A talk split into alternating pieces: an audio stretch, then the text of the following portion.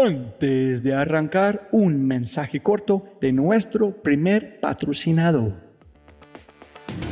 Mira, la inteligencia artificial está en todas partes y es abrumadora.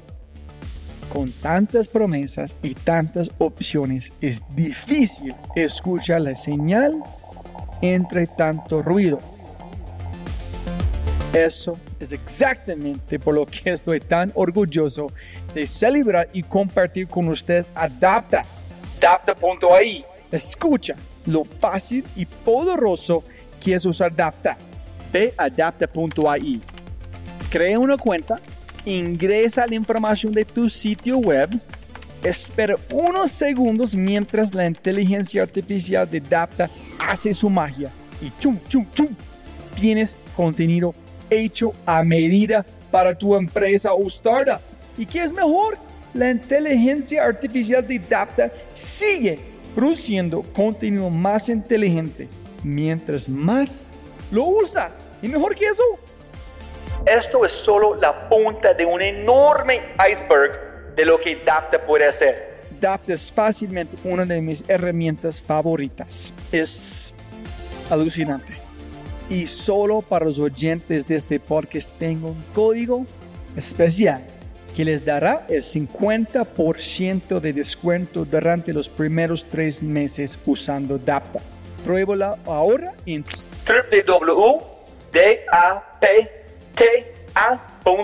dapta.ai o haz clic en el link en la descripción de este podcast y aplica mi código podcast y crece tu productividad exponencialmente. Eso fue cero idea nuestra brillante. Eso fue, de nuevo, Rappi se lanzó como tienda de barrio. Y cuando se entregan a su vocación, fluyen. Et ne se comparant avec personne, on devient irréprochable. Y más recientemente una transformación cognitiva. brutalmente informado de lo que te apasiona. Es una actitud frente a la vida. Yo soy lo que yo creo que tú piensas que yo soy.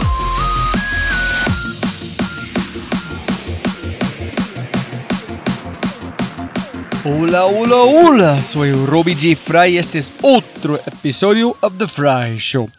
Este podcast es una celebración de personas que no aceptan la vida tal como es. La abrazan, la cambian, la mejoran y dejan su huella en ella.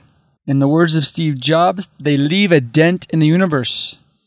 Esta es una cápsula de tiempo en donde yo pueda aprender sobre sus mindsets, filosofías e historias y compartirlas con ustedes. En las palabras de Larry King, me recuerdo a mí mismo todas las mañanas. Nada de lo que diga este día me enseñará nada. Entonces, si voy a aprender, debo hacerlo escuchando. Mi invitado es el brillante Miguel McAllister, que es el cofundador de merkeomuydomicilios.com. En el mundo de las startups, particularmente en Silicon Valley, hay una pregunta mítica de un hombre legendario. Se conoce como la pregunta de Peter Thiel o the Peter Thiel question. Y la pregunta es, ¿en qué verdad importante muy poca gente está de acuerdo contigo? Y cada sección del audio de este podcast es Miguel destruyendo lo que muchos creen verdades de startups. Él da la vuelta al mundo y lo presenta como si mirara de afuera hacia adentro. Es el podcast, en mi opinión, más potente que he publicado medido a minuto a minuto. 100% poder. Si quieres escuchar más o aprender más sobre Miguel, puedes escuchar nuestro primer podcast en thefryshow.com. En este podcast discutimos mitos de contratación sobre, sobre optimización, sufrimiento, leyes de probabilidad y optimismo y mucho, mucho más. Miguel McAllister es una de esas raras personas cuyas ideas y pensamientos están en constante evolución. No es la misma persona con la que hablé en nuestro primer podcast. Es un hombre distinto y para mí parece ser una mejor versión de sí mismo. Si no sales de este podcast reconsiderando lo que alguna vez consideraste verdad, es posible que tengas un gran problema. Si es la primera vez que escuchas el podcast, bienvenido y muchas gracias. Espero que aproveches esta oportunidad de inscribirte al podcast en Spotify, Apple, Amazon, Google o tu player favorito. No olvides, si este podcast te parece espectacular, hay otras cosas espectaculares que puedes encontrar en thefryshow.com. The newsletter, convertirse en un miembro de The y obviamente si quieres acceder a los libros, podcasts, personas y lo demás que mencionamos en cada episodio, puedes encontrar todo en thefryshow.com. Más importante, si disfrutas este tipo de contenido, si escuchas con frecuencia y eres parte de una empresa, universidad o comunidad, ¿por qué no pruebas Quinto? Cambiamos mindsets de tu talento con microaudios a través de WhatsApp. Quinto es fusión nuclear para el cerebro. Quinto lidera la lucha por la abundancia mental, un mindset a la vez. Quinto.ai, K-I-N-N-T-O.ai, quinto.ai. Gracias. Y con ese dicho, arrancamos con el show. El episodio se llama Optimismo como técnica de supervivencia con el gran, gran, impresionante Miguel McAllister. Hola a todos, buenos días, buenas tardes, buenas noches. Eh, siempre para ganar más plata, no más tiempo, a la gente escuchando, a Miguel, gracias hermano. Siempre un, un placer ver tu cara, platicar contigo y, y para la gente escuchando aquí, nosotros desde que arrancamos con la quarantine hemos usado Merkeo sin problema, 100% del tiempo, cada vez felices. Es el mejor sistema para comprar cómo hacer mercado que hay. Entonces, castíguenos de Miguel. ¿Qué, ¿Qué haces? ¿De dónde viene? ¿Quién es para la gente que están aquí participando? Bueno, muchas gracias por la invitación, Robbie, como siempre. Eh, bueno, me veo un poco oscuro acá, no tengo mucha luz eh, para los que me están viendo. Pero bueno, Merkeo es, es el futuro de, de las compras para el hogar. Eh, nosotros nos dedicamos a, construir desde cero lo que debería ser la infraestructura, la tecnología, los procesos para llegar de una forma rápida, eficiente, a buen precio al hogar de todos los latinoamericanos. Es como un Amazon eh, 20 años después, enfocado en, en, en supermercado, en alimentos y bebidas específicamente, productos de, de, de alta rotación, la, digamos que le llamamos alimentos y bebidas o eh, productos de alta rotación o productos de consumo masivo, el mercado. Pero también decirle a la gente un poquito como, como dónde arrancaste con domicilios y, y, muy bien, ya puse el link para Merkeo allá en la, la parte de abajo. Tú arrancaste domicilios y después fue IPO con, sí. con Rubén, el equipo. No, no, just, justo ellos compraron Globo, ¿no? Tú viste que la noticia en LinkedIn, compran sí, otra empresa gigante. Acaba de pasar. Eh, mucha consolidación en ese sector. De hecho, justo ayer salió un, un podcast, el de contexto, donde hablo un poquito de eso. Eh, sí, el, brutal. el negocio de food delivery es, es, una guerra enorme, eh, negocio bastante malo hoy en día. Eh, y esperamos ver mucha consolidación. Justo ayer salió eso y hoy eh, Delivery Hero o Pedidos Ya está comprando a, Globo eh, la operación de Latinoamérica. esta es la segunda gran, digamos, operación que se hace en Latinoamérica en los últimos 10 meses y yo creo que vamos a ver un, un par más de esas, de esas transacciones. Pero si quieren les cuento un poquito de mí. Yo, yo soy un ingeniero de software, eh, empecé apasionado por el tema de, de, del e-commerce, de soluciones eh, o startups o soluciones tecnológicas desde, desde hace más o menos 20 años. Empecé a los 13 años eh, con mi primer, digamos, mini emprendimiento. Era una comunidad de música punk para, para Colombia a partir de ahí, más o menos unos, unos siete años después, con toda la experiencia que tuve haciendo varios proyectos eh, y ya en la universidad, hice una compañía que se llama domicilios.com, eh, muy reconocida en el mundo de, de el, pues de, de, Venture Capital, principalmente porque es una compañía que empezó cuando no había absolutamente nada de Venture Capital. Eh, logra conseguir fondos de ángeles cuando no había ángeles, logra conseguir fondos de Venture Capital con el primer fondo de Venture Capital eh, que operó pues, en esta parte de Latinoamérica. Y luego pues escala, crece a cinco países, eh, pues expande y, se vende en el 2017 después del IPO eh, de Delivery Hero. Entonces, eh, esa es como toda la, pues la historia de, de, mis, digamos, de los últimos 10 años. Y un poco cuando vendemos, yo estaba bastante apasionado por, por lo que considero que es el, el mercado más grande que se puede convertir o que se puede transformar, eh, digamos, de manera virtual, que es eh, el mercado de, online groceries, que es mercados online, principalmente porque es un mercado que representa el 50% de todo el retail eh, de Latinoamérica. En Estados Unidos, para que se hagan una idea, solo el 20% de todas las compras de retail son de supermercado en, Latinoamérica son el 50%. Eh, entonces creemos que hay una oportunidad de hacer una de las empresas más grandes de Latinoamérica eh, si solucionamos muy bien el problema de, pues, de comprar el, supermercado por internet y hacerlo llegar a la casa a buen precio, con buenos tiempos y buen servicio. Miguel, dos preguntas allá para una persona a tu nivel. Cuando, número uno es, cuando tú arrancaste con Merkeo y con la plata que tienes de inversión, etcétera, tú tuviste con sus partners en su mente, estoy listo a gastar este cantidad de plata en bodegas, en tecnología. Ese es que yo creo que es necesario en voy a llevar full a este punto. Si no funciona, no funciona.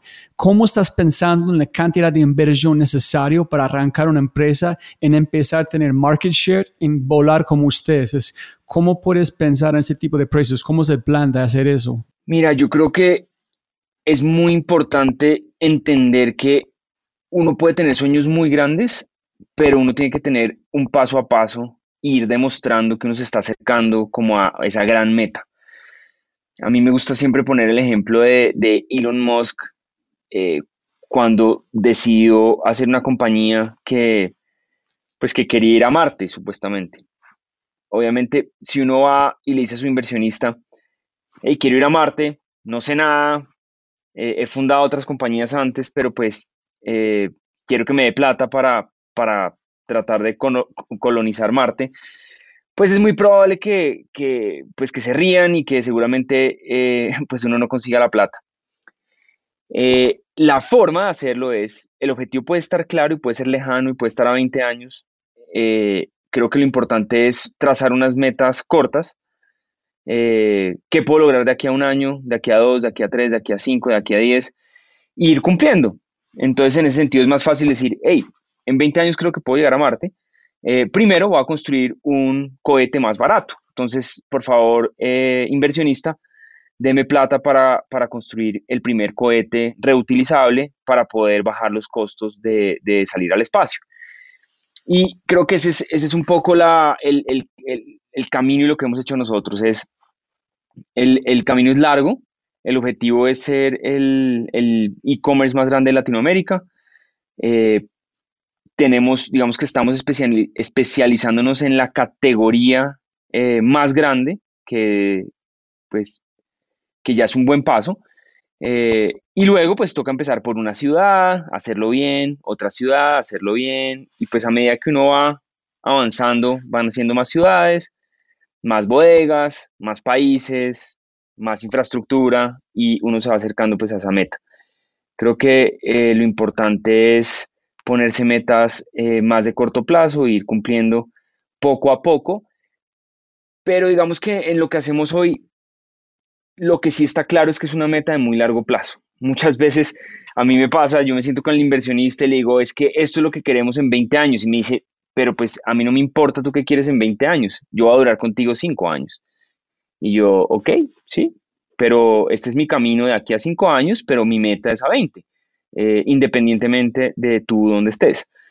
Eh, y uno sí empieza a tener ese tipo de conversaciones. Cuando, cuando la conversación se vuelve de más largo plazo, eh, pues obviamente uno tiene que tener en cuenta que los inversionistas que están hoy con nosotros o los que puedan llegar mañana no van a durar, digamos que no van, a, no van a aguantar hasta que esa visión total se, se realice.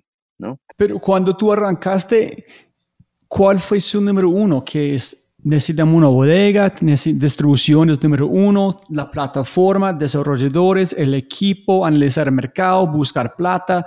¿Cuál fue la, como la forma que tú arrancaste específicamente? Si tú puedes identificar los pasos principales que hicieron. Mira, yo creo que, o sea, lo primero fue tener un MVP, ¿cierto? Y pues ese nombre es raro. Realmente en nuestro caso, digamos en el caso de domicilios fue, fue, fue en el 2007, pero básicamente una plataforma totalmente funcional que mostraba que, lo que estábamos pensando se podía hacer y, pues que ya tenemos bastantes restaurantes y que podíamos crecer. Eh, entonces, básicamente el primer paso es construir un, prototipo, ni siquiera un prototipo, una cosa que funcione. Eh, y que pueda mostrar que hay potencial.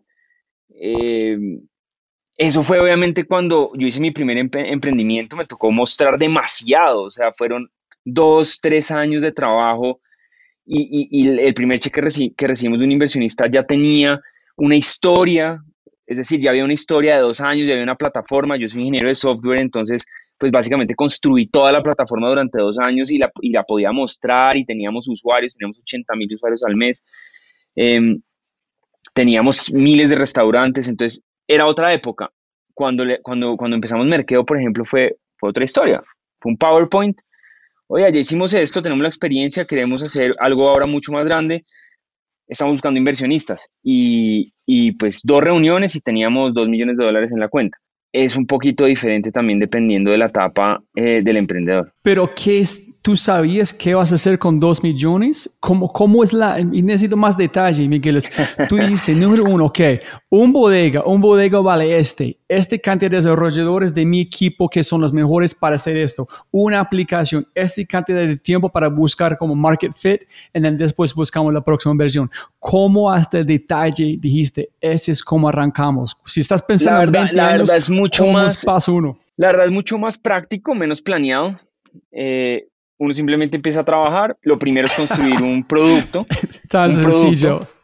No, en verdad, pues es que, a ver, yo soy ingeniero de software, entonces me queda un poquito de pronto más fácil eso, pero si uno no es un ingeniero de software, pues uno lo que hace es contrata a alguien o se asocia con alguien, le dice, oye, vamos a hacer esto juntos, se empieza uno, empieza uno a trabajar en la plataforma, cuando uno está trabajando en la plataforma empieza a ver un poquito las, las dinámicas, las dificultades, uno que necesita, seguramente ahí uno dice, oye, necesito otra persona y otra persona, entonces uno empieza a contratar, llevamos dos, tres personas, y así, pues ese primer inicio sí es, es, a riesgo. Digamos que eh, ahí normalmente uno tiene que poner su plata y su tiempo eh, a riesgo y, esa es la parte yo, creo que más compleja.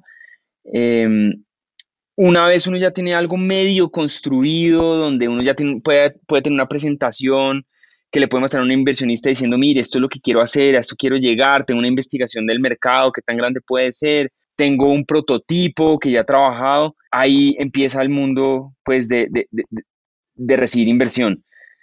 Una vez uno recibe inversión, pues al final cuando uno recibe su primer cheque, pues la gente cree en, uno, ¿no? Pues no, no, hay mucho más. De pronto hay un plan, pero es muy escueto. Eh, y una vez ya uno tiene, digamos que, eh, si uno logra pues convencer a alguien de que le dé plata, eh, que eso es bastante emocional, ¿no? esa parte, o sea, no, es, es, es más como yo creo que de, de, de, de, uno lograr convencer a una persona que le dé plata, ya uno con esa plata pues empieza simplemente a hacer lo mismo que uno estaba haciendo antes, solo que ya no son tres, sino cuatro, cinco, seis empleados, y uno ahí se empieza a meter como en ese rollo, y ya llega un punto en el que eso pues eh, simplemente se lo come a uno el día a día y, y, las cosas empiezan a pasar por sí solas. Pero, pero digamos que el punto es, no, no hay tanta planeación como uno creería en esa primera parte simplemente trabajar y, tratar de, que algo pase.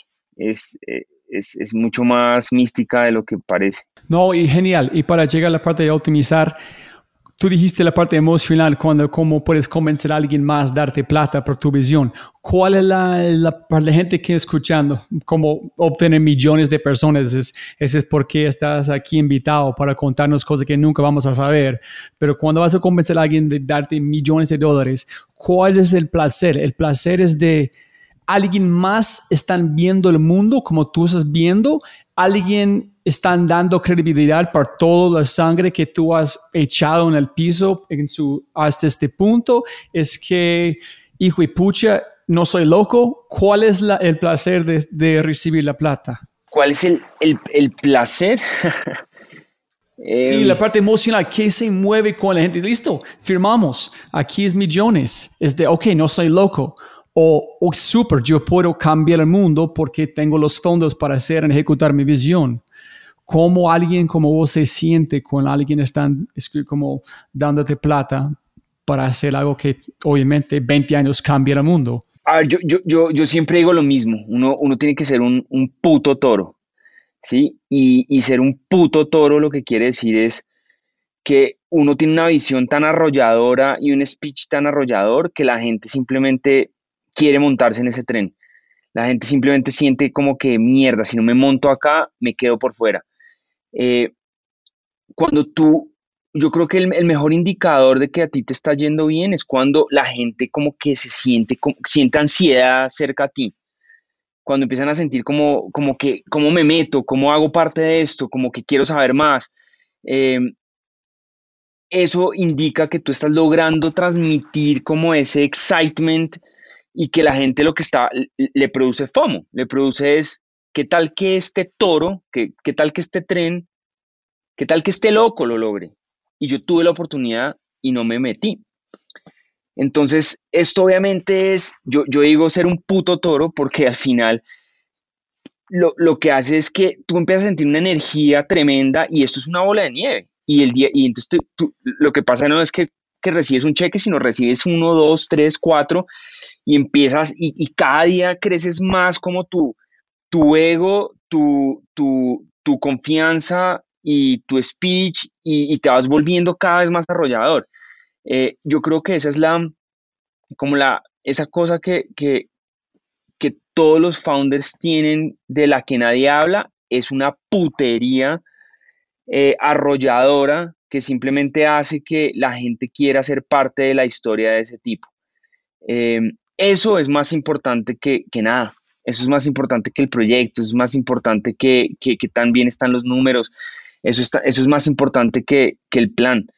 Eh, es esa actitud de yo voy a hacer esto y si me quieres acompañar, increíble, y si no, no me importa porque no necesito de nadie, porque soy un toro y nadie me para. ¿Tú ganaste esto, Miguel? Es decir, cuando domicilios fue igual o tú ganaste este comercio a través de que tú hiciste? Tú sabes que ese es como hacerlo o igual con domicilios. Cuando nadie está dando plata, usted, tú fuiste como este puto toro. Oye, hermano, este van a cambiar el mundo, nadie está diciendo o tú ganaste después de lograr que has hecho. No, yo, o sea, son ciclos. Entonces, voy a hablar un poquito de esto, esto es bien interesante. Yo, yo, hay, hay dos cosas, digamos que voy a hablar de dos temas.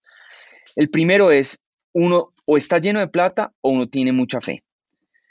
Es decir, uno solo puede dudar cuando está lleno de plata. ¿Sí? Cuando uno no tiene plata y está buscando plata, eh, uno tiene que simplemente creérsela, pero sin una duda. Yo, hay, un, hay un tip que yo le doy a todos los founders y es, ni a su esposa usted le dice que está mal ni a su esposa. Cuando usted está buscando plata, cuando se está convenciendo gente de su visión, usted no lo duda nunca. Eso no puede salir de su boca ni con su mejor amigo, ni con nadie. ¿Cómo estás? Increíble. ¿Qué está pasando? Todo está de putas. ¿Cómo va la empresa? Impresionante. Eh, porque, y aquí va mi segunda parte, uno, hay dos, digamos que el emprendimiento tiene ciclos positivos y ciclos negativos. Eh, o, el, fundador pasa por ciclos positivos y negativos. Uno tiene que evitar, no le llamemos ciclos, llamémosle loops, ¿sí? como espirales. uno debe siempre tratar de, de montarse en espirales positivos. Porque los espirales negativos, ¿qué pasa? Digamos que cualquier, cuando uno quiere levantar plata, obviamente suena muy fácil yo pararme y decir acá, ah, sí, fui a donde un inversionista me dio plata. No, normalmente puede que eso me haya pasado una vez, pero de 10.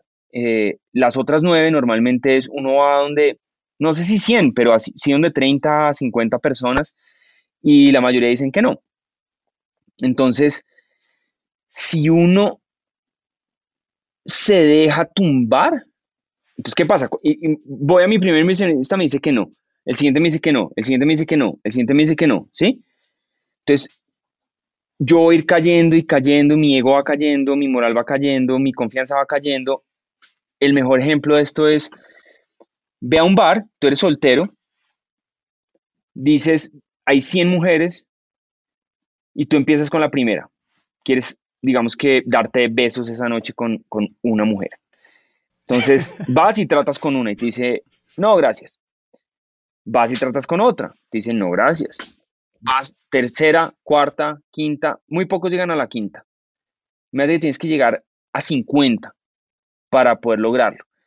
En la número 10, tu, tu ego está en el piso, sientes que algo está mal, eh, todo se te derrumba y tú ya no quieres más y quieres simplemente irte o parar de tratar. Entonces, eso es, un, eso es un loop negativo y uno cuando busca plata, uno entra en estos loops negativos porque pues es difícil y mucha gente va a decirle a uno que no. Mucha gente, de pronto tú estás en tu pitch y te dice, no, a mí no me parece eso. Lo que usted está pensando está mal y uno, pues uno termina hasta peleado con el, con el inversionista o, o sea, e, es, es, es un circo. El tema es que si uno sabe que uno se va a meter en estos loops negativos, pues uno tiene que mantener un positivismo tremendo. Entonces, ¿eso qué quiere decir? Que uno no puede reforzar ese loop saliendo y diciéndole a la novia, no, es que me está yendo como un culo. No, uno, uno tiene que, todo lo que expresa durante todo este proceso tiene que ser positivo, fe, creérsela, creérsela, creérsela, creérsela, porque eventualmente alguien le va a creer a uno.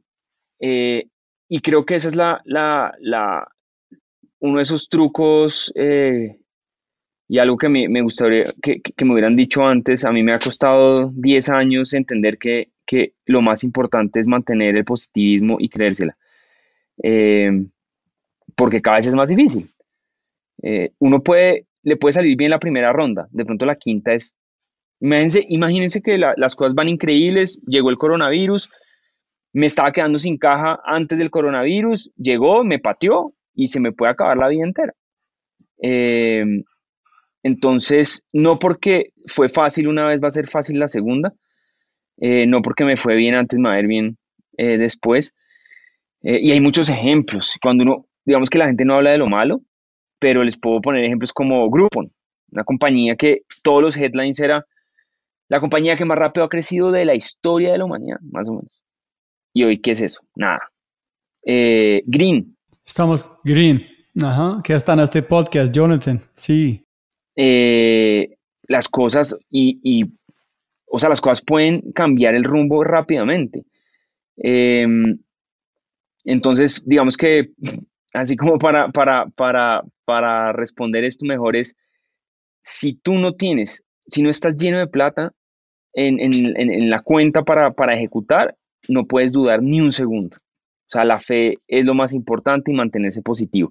Y para mantenerse positivo, pues toca eh, hacia afuera con todo el mundo, eh, expresar positivismo y seguridad y, mantener la moral alta, porque, eh, pues porque 50 rechazos, que es lo normal, eh, pues a uno lo pueden acabar. Y más, pues si uno está empezando. Porque pues cuando uno ya lo ha vivido varias veces, pues es más fácil entender que, que eventualmente uno saldrá, pero, pero la primera vez es muy duro. Y, y pasa mucho otra cosa.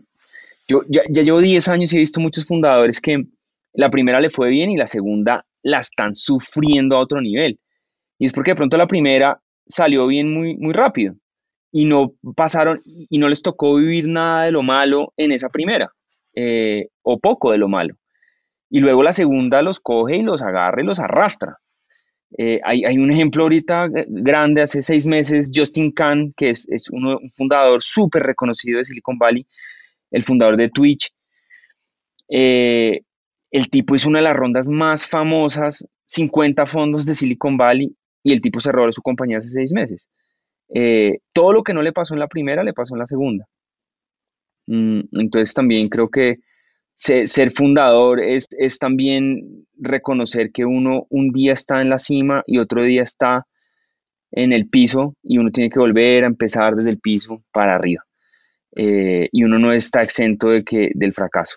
Hablando de optimizar antes, yo vi una persona de, en, Twitter, no me acuerdo el nombre, hablando de optimizar, dijo, el, lo más importante es cuando tienes tantas cosas de hacer es identificar exactamente qué, en qué tienes que trabajar, en enfocar para sacar cosas adelante. Tú dijiste algo de uh, optimizar cosas, que esa es la cosa que estás hablando o algo completamente diferente que tú estás pensando. No, pero digamos que de pronto quiero tocar ese tema de la, no de la optimización, sino de, de la sobreoptimización.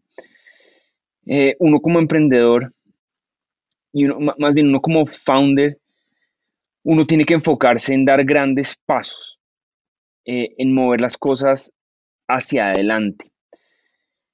Y hoy en día hay mucha literatura, digamos que, que dice que uno tiene que prueba, error, prueba, error, A-B testing, eh, optimizar el CBR, optimizar el funnel, optimizar todo. Em, yo creo que ese no es un, buen approach. Eh, porque para avanzar rápidamente uno tiene que pasar de 0 a 1. ¿sí? Es decir, digamos, yo tengo una startup y no hago publicidad. Lo que voy a ganar haciendo publicidad, de, o sea, desde no hago publicidad hago publicidad es mucho más grande que lo que voy a ganar empezando a optimizar y a ultra optimizar cada uno de mis canales publicitarios. Entonces, uno como founder lo que tiene que hacer es como ir abriendo esas puertas, ir abriendo como esas oportunidades que lo llevan a uno de cero, no lo hacía, a uno, ahora lo hago, y dejar un poquito de esa optimización como a, equipos pues que, que lo hagan, pero uno siempre muy, muy, muy enfocado en cómo abrir la siguiente puerta. Em, mucha gente se queda en la, en la, en la sobreoptimización y más porque pues se volvió una metodología eh, que está creada pues digamos por, no por founders, sino hay mucha literatura creada por, por, por empleados de compañías eh, y, y, pues esa no es la actitud del founder. El founder tiene que siempre estar llevando la batuta de la compañía y dando pasos fuertes hacia adelante.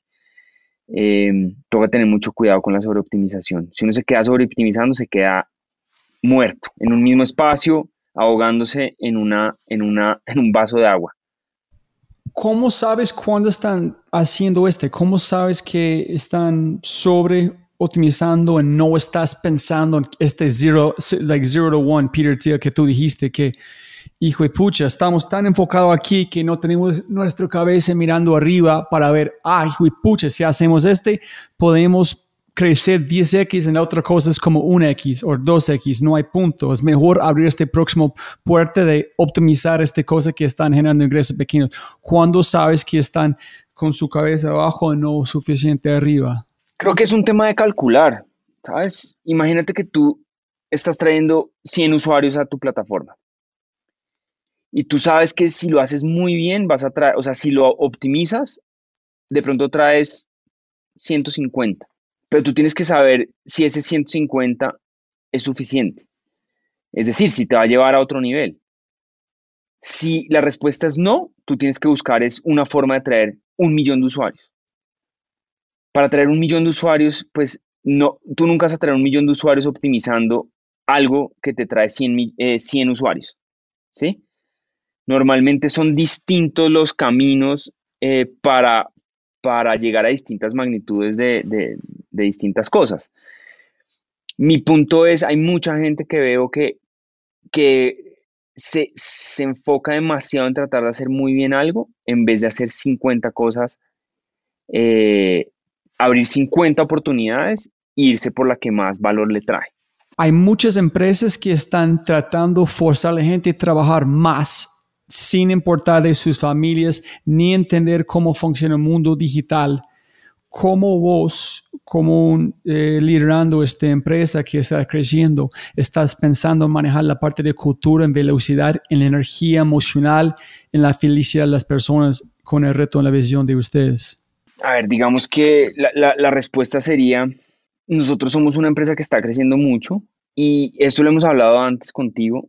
Eh, uno tiene que tratar de que los empleados crezcan a la misma velocidad que crece la compañía. El problema es que mucha gente no sabe crecer a esa velocidad. Entonces, yo, yo categorizo a la gente en tres buckets. Eh, hay los innovadores, los evangelizadores y los ejecutores. Em, normalmente uno tiene que saber dónde, digamos que cae cada persona, y de acuerdo a eso uno sabe cuáles son los retos que uno debe darle. Entonces, te voy a un ejemplo. Una persona que es innovadora, si tú la pones a, hacer lo mismo dos años, que sería la definición de un ejecutor. Un ejecutor sería una persona que, hace lo mismo durante largos periodos de tiempo igual. Eh, esa persona se va a aburrir. Entonces, uno tiene que entender qué gente uno puede, digamos que presionar mucho y, y qué gente no un innovador lo puedes presionar como loco porque él siempre va a querer saltar y saltar y saltar y hacer más y más y más y más y más y más. Y eso es lo que lo mueve. Y cambiar el juego cada vez eh, lo mueve. Un, evangelizador es una persona que ya sabe cómo opera algo y, se dedica a, a, decirle a todo el mundo cómo se hace eso nuevo para crear equipos y, que esos equipos puedan, eh, digamos que, hacer algo que antes pues la compañía no sabía hacer. Eh, y un ejecutor, pues es una persona que simplemente va, a hacer lo mismo durante los próximos dos años. Eh, entonces, ¿qué pasa? Que cuando tú estás en una compañía en crecimiento, tienes que evitar fuertemente que tu compañía se quede en, ejecutores. Si todo el mundo termina haciendo lo mismo eh, y no le vas cambiando el juego a los ejecutores y a los evangelizadores, lo que empieza a pasar es que la gente se aburre y se va, porque la gente necesita voltaje. Hay perfiles de personas que necesitan voltaje, necesitan, o sea, necesitan un reto gigante, si no se aburren. Normalmente estas personas son personas que se meten en un reto muy grande, lo entienden, montan estructura de abajo y, y, luego eso que era tan difícil para alguien, ellos lo hacen en cinco minutos mirando un reporte. Entonces, hay gente que es capaz, digamos, de asumir un reto, solucionar y dejar una estructura creada de un montón de ejecutores eh, y están acostumbrados a eso. Entonces, si tú dejas de darle retos a esas personas, esas personas se van a ir. Eh, entonces, ¿qué pasa? Que eh, obviamente estamos hablando no de empresas comunes, sino de, startups, de, compañías guiadas por su founder. el founder debe, ser siempre un, gran, un, gran evangelizador, un gran, un gran innovador rodearse un montón de evangelizadores y entre esos dos equipos ir llevando la empresa hacia adelante. Eh, si ustedes se fijan la gran diferencia que hay entre una compañía grande liderada por su founder o por empleados, eh, lo que van a ver es que los, las compañías grandes lideradas por, por empleados no toman riesgos, no toman la misma cantidad de riesgos. Y si es simplemente porque el perfil, el perfil del gerente, el del CEO, es, un perfil de ejecutor. Él quiere hacer lo mismo durante toda la vida y lo, va a hacer bien. Mientras que el perfil del, fundador común y corriente eh, de este tipo de compañías es, un innovador, es una persona inquieta, que, quiere más, que, necesita ocupar su cabeza, que necesita seguir construyendo. Entonces, otro de los errores que yo veo gigantes es, por ejemplo, cuando la gente cree que tiene que volverse el mejor gerente como que, oye, eres un founder increíble, pero ahora te leíste un libro de, gerencia y quieres ser el mejor gerente. Hay una diferencia gigante entre un gran gerente y un gran fundador. Son dos cosas diferentes. Uno, uno como fundador debería ser un gran fundador y un gerente debería ser un gran gerente. Pero solo si uno quiere quedarse haciendo lo mismo mucho tiempo, uno debería convertirse en un gran gerente. Si no, uno debería meterle todo su foco a ser un gran fundador. Eh, y yo veo mucho eso, entre los CEOs es como que ya me leí este libro de gerencia, ya me leí esto, y KPIs, y OKRs, y no sé qué, y, y one-on-ones, y cosas de ese estilo. Sí, obvio, uno tiene que ser un buen manager, pero no puede caer en esa mierda.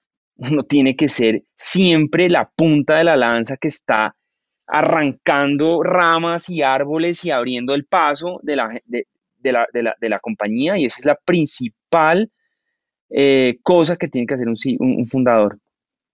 Eh, no es manteniendo feliz a todo el mundo debajo. Para eso uno debería contratar personas que, sepan hacer eso. Uno no tiene por qué estar aprendiendo a hacer eso. Eh, y esto lo digo porque, otra vez, uno es el puto toro, uno no es el, mejor jefe, el, que se ganó el, jefe del año. Uno no es eso.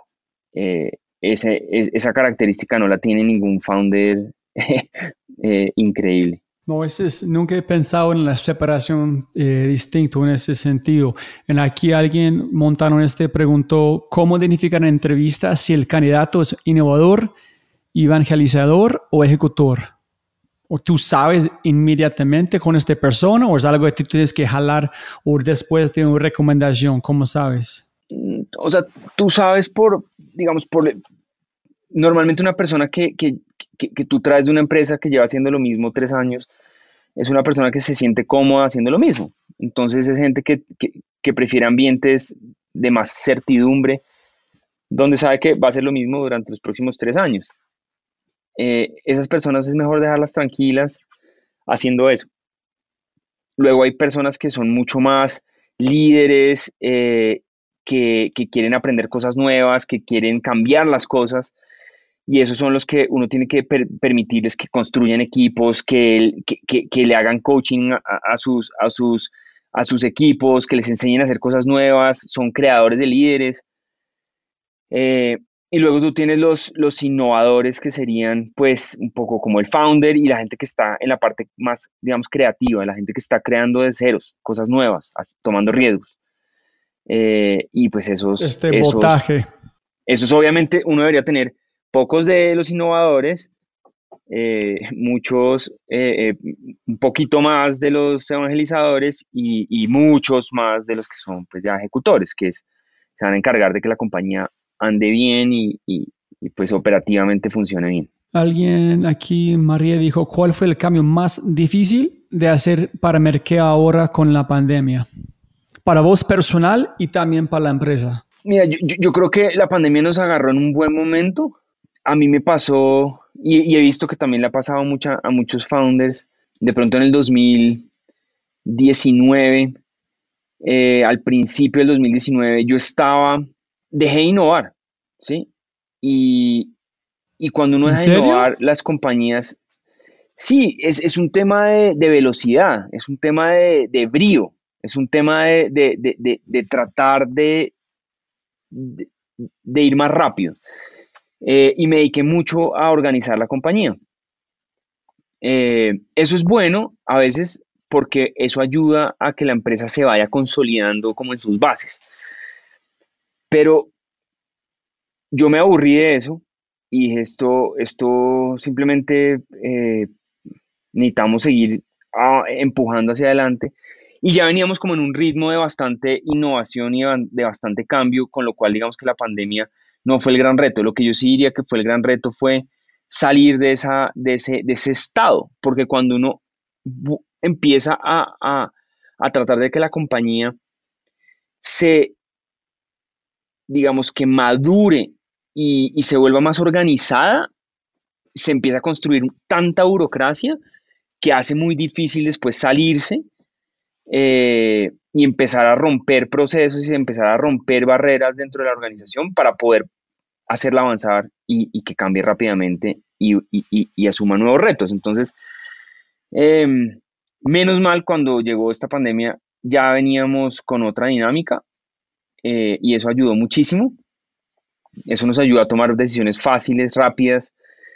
Eh, yo venía, digamos que yo me, yo me había cansado un poco de, de ese ritmo y lo que hice fue que básicamente la compañía tenía demasiados ejecutores y pocos evangelizadores y pocos innovadores.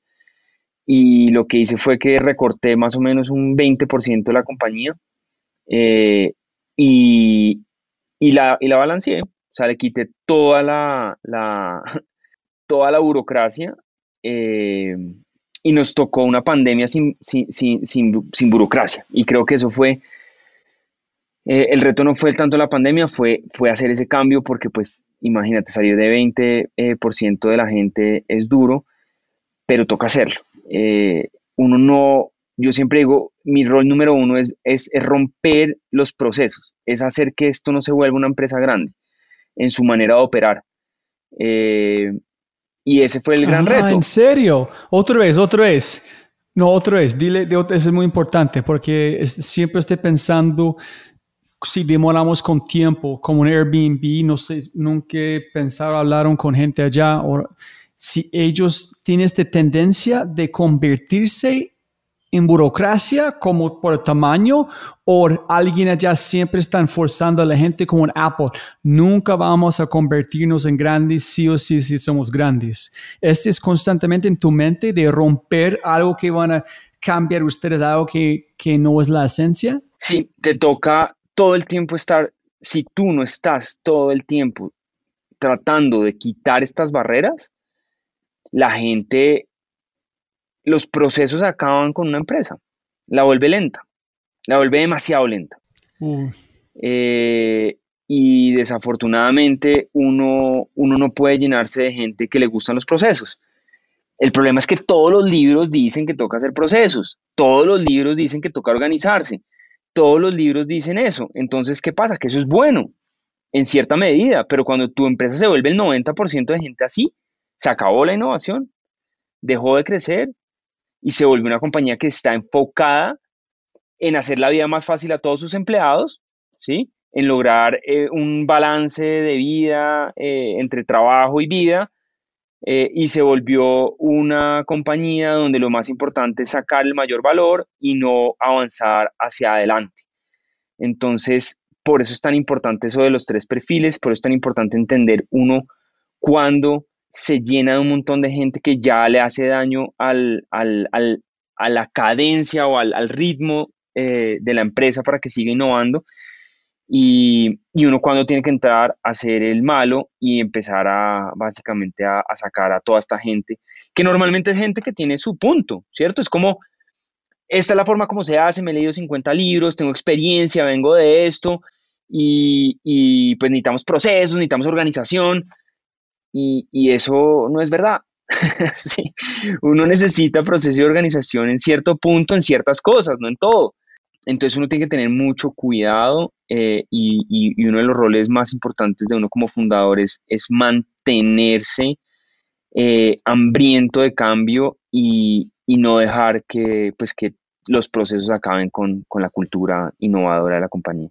No, eso es genial, Miguel, porque nunca, yo siempre están como con the assumption que de la naturaleza de una empresa como Merkeo, este nunca van a pasar. No sabía que la gente quiere ser conformar, quieren tener procesos. En sí, no alguien está allá forzando a la gente a romper constantemente en una empresa grande, una startup este proceso van a ser, burocracia van a ser normal. Si nadie está allá tratando de romperlo constantemente, en separar este como, es como, no sé cómo decir, como las, las arteries, las arterias están como con grasa, ¿no? Es que tiene que limpiar constantemente para que este como innovación pueda fluir. Sí, y además es que piensa que cuando la mayoría de los libros los escribe gente que están en o sea, la historia la escriben empresas grandes. Entonces, el que escribe sobre cómo hacer un producto eh, normalmente viene de una empresa gigante.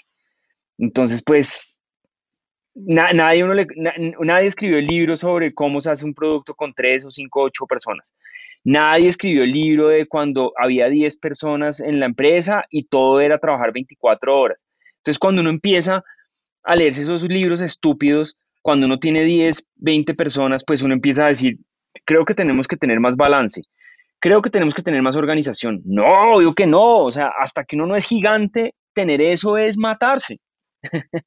Eh, eso, eso es, digamos que, eh, yo, yo, digamos que voy muy en contra de eso y, cuestiono excesivamente eh, los libros. Hoy en día cualquiera escribe un libro y normalmente lo que se vende es eso. Es cómo trabajar menos, cómo ser más productivo, cómo tener eh, calidad de vida. Nadie te dice cómo hacer para sobrevivir un año entero sin salir de tu casa en una puta pandemia, trabajando 18 horas, sacando adelante tu empresa. Nadie te va a escribir eso, eso nadie lo quiere leer, nadie quiere oír eso. Pero eso es lo que toca vivir. Em, ahora, si uno quiere aprender sobre cómo se hace una empresa, uno tiene que leer biografías de emprendedores, donde a uno le muestran cómo es hacer una empresa. Uno no se lee el libro de, ningún, o sea, la gente que tiene tiempo para escribir un libro eh, eh, es otro tipo de persona. Eh, toca, toca leer las biografías de estos grandes emprendedores, ahí uno se da cuenta cuáles, cómo, cómo son las cosas. y, seguir más ese, ese, ese role model y no, y no el, el, el estructurado. Esa es mi manera de, de hacer las cosas, por lo menos. No, ese es que dijo Fernando Fabri, expresidente global de Endeavor y también ahorita como es el partner en uh, Matter Scale Ventures, dijo, si cualquier fundador llega para hablar conmigo y está hablando que sí, yo he escrito un libro, chao.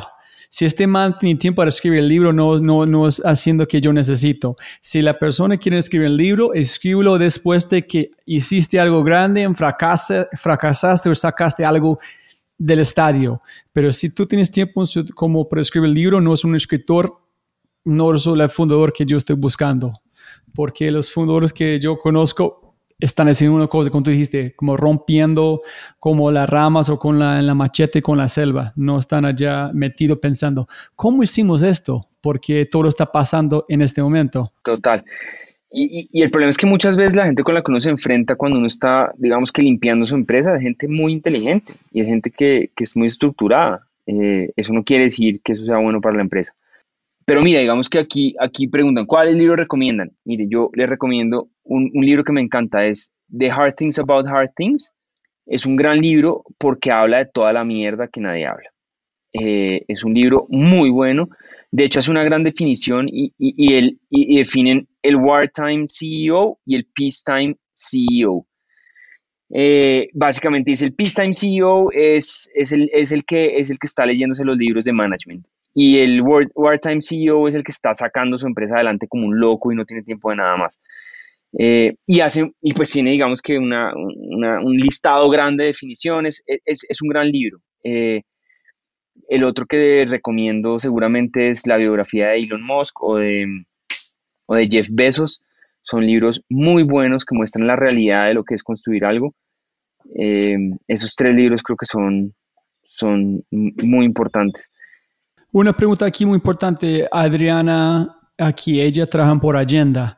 Eh, ella dijo, cómo una startup debe prepararse cuando una competencia, competencia internacional y más grande llega a la región. Me imagino que ellos están hablando de Hoyo, que yo como vi que están llegando a América Latina. Y lo otro es que tú sabes, eh, Andrés, en este live habló de, de Rocket como tal cual que ustedes hablaron.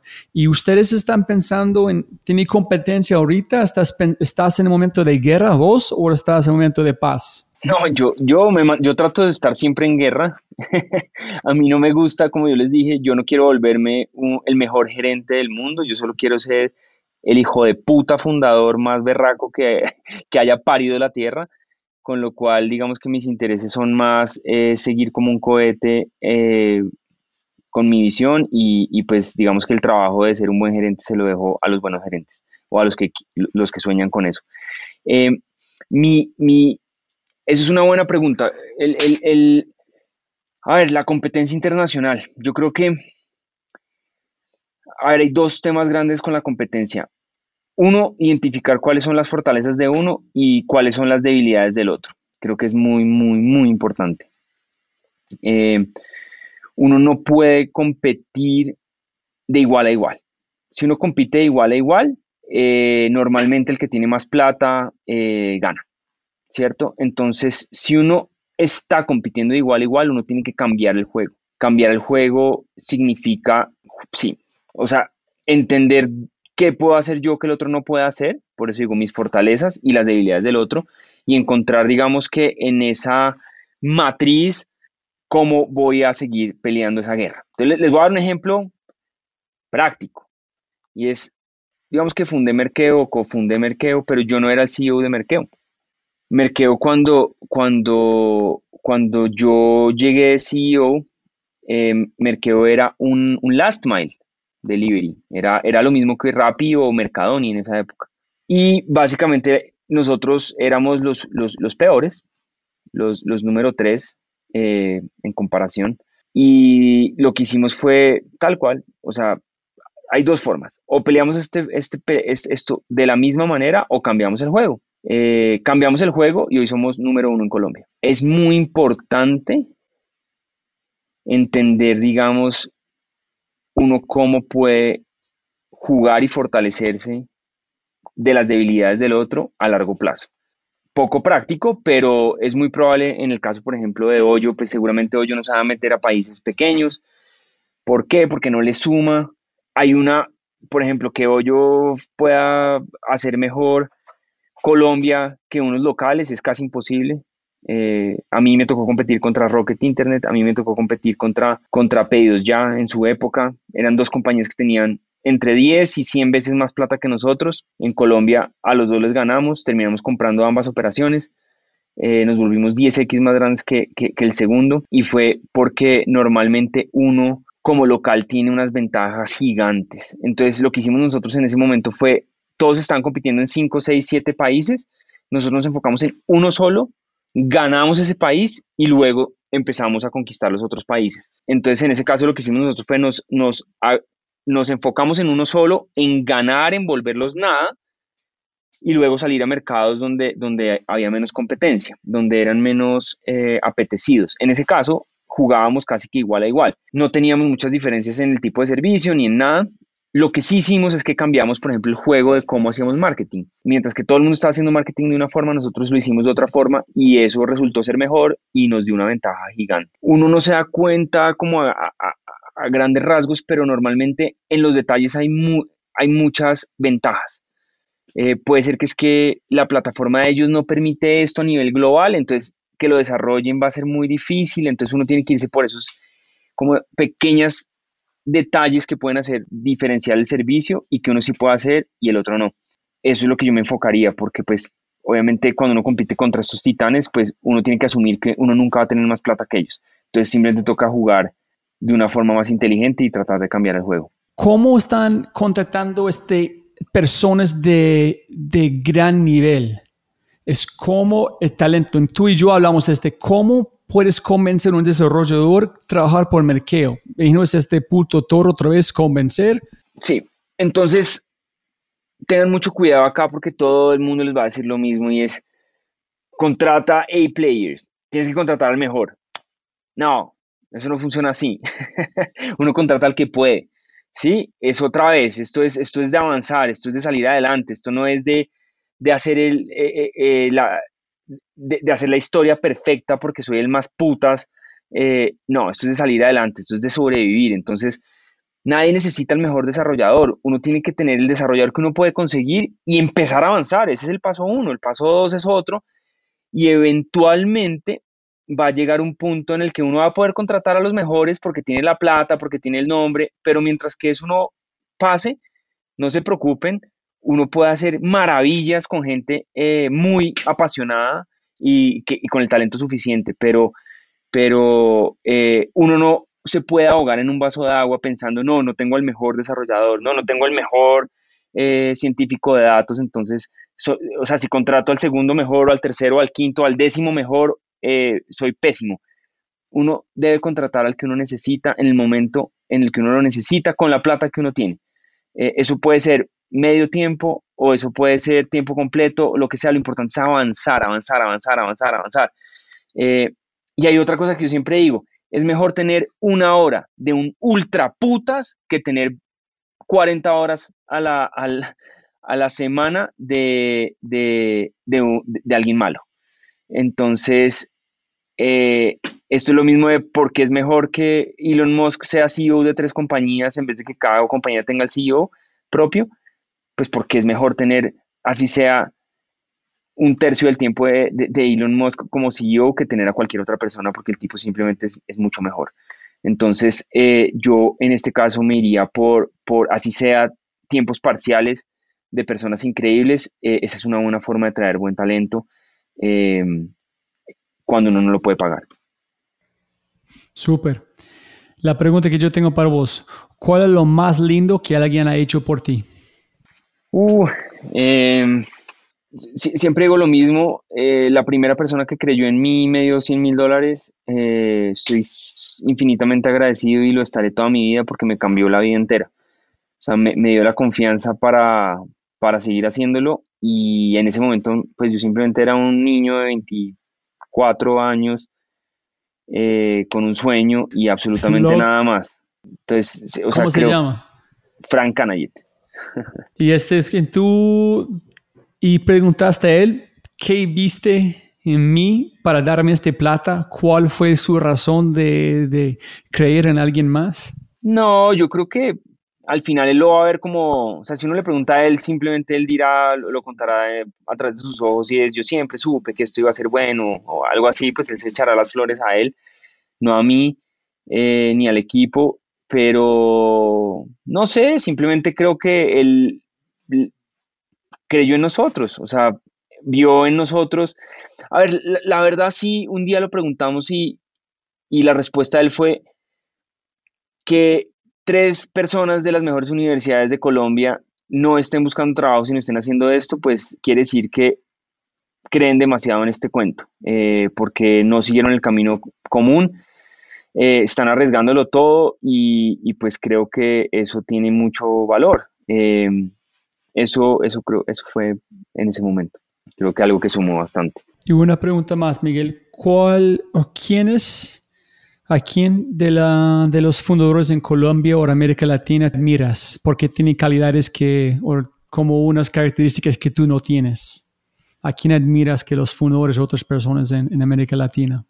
Em, mira, yo admiro mucho, por ejemplo, a, a Michel Olmi, que es el creador de De Uno, de Justo y Bueno, de, de Tostado. Es un toro de otro nivel. Uno, uno habla con él y, y básicamente él es, es, una energía superior.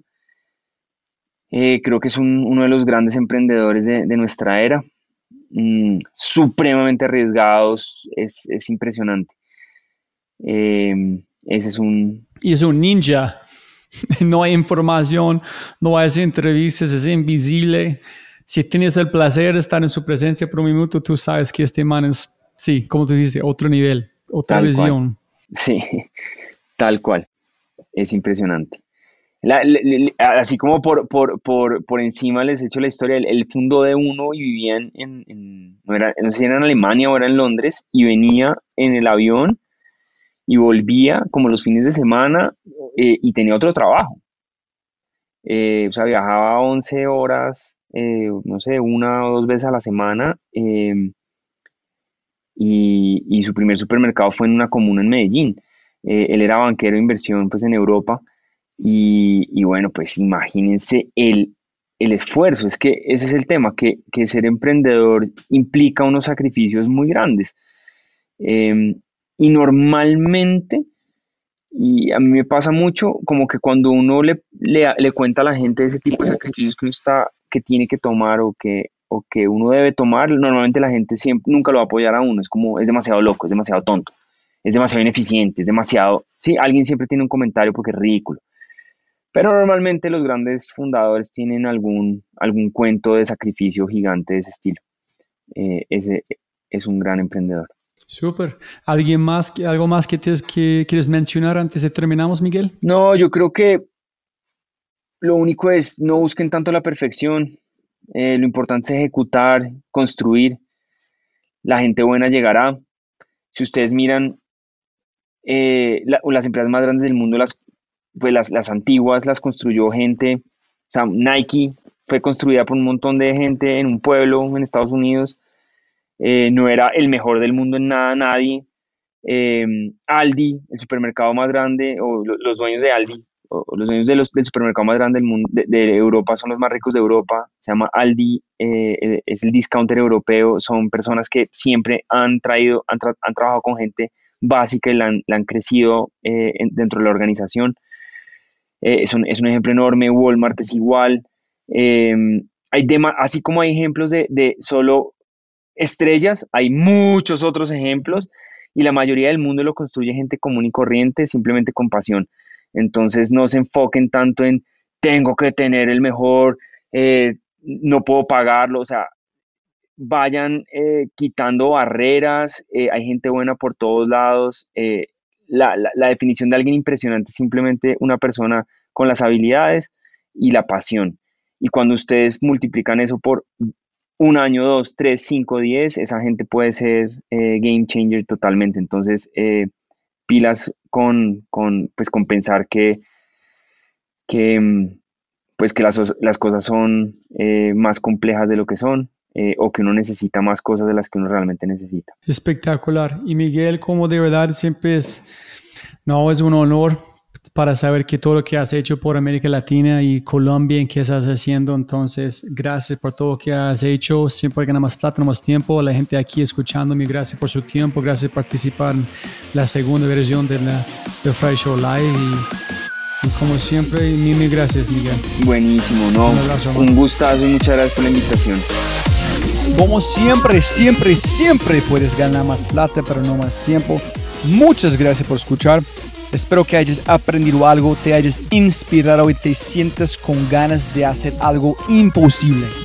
No olvides, si este podcast te parece increíble, hay otras cosas maravillosas o maravillosas que puedes encontrar en thefryshow.com, el newsletter, convertirse en member o miembro de Fry y obviamente si quieres acceder a libros, podcasts, personas y lo demás que mencionamos en los episodios, puedes encontrar todo en thefryshow.com. Y con ese dicho, hasta el próximo episodio. Chao, chao, chao.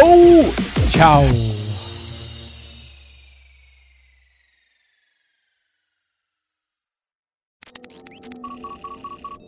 Como siempre, siempre puedes ganar más plata, pero no más tiempo. Muchas gracias por escuchar.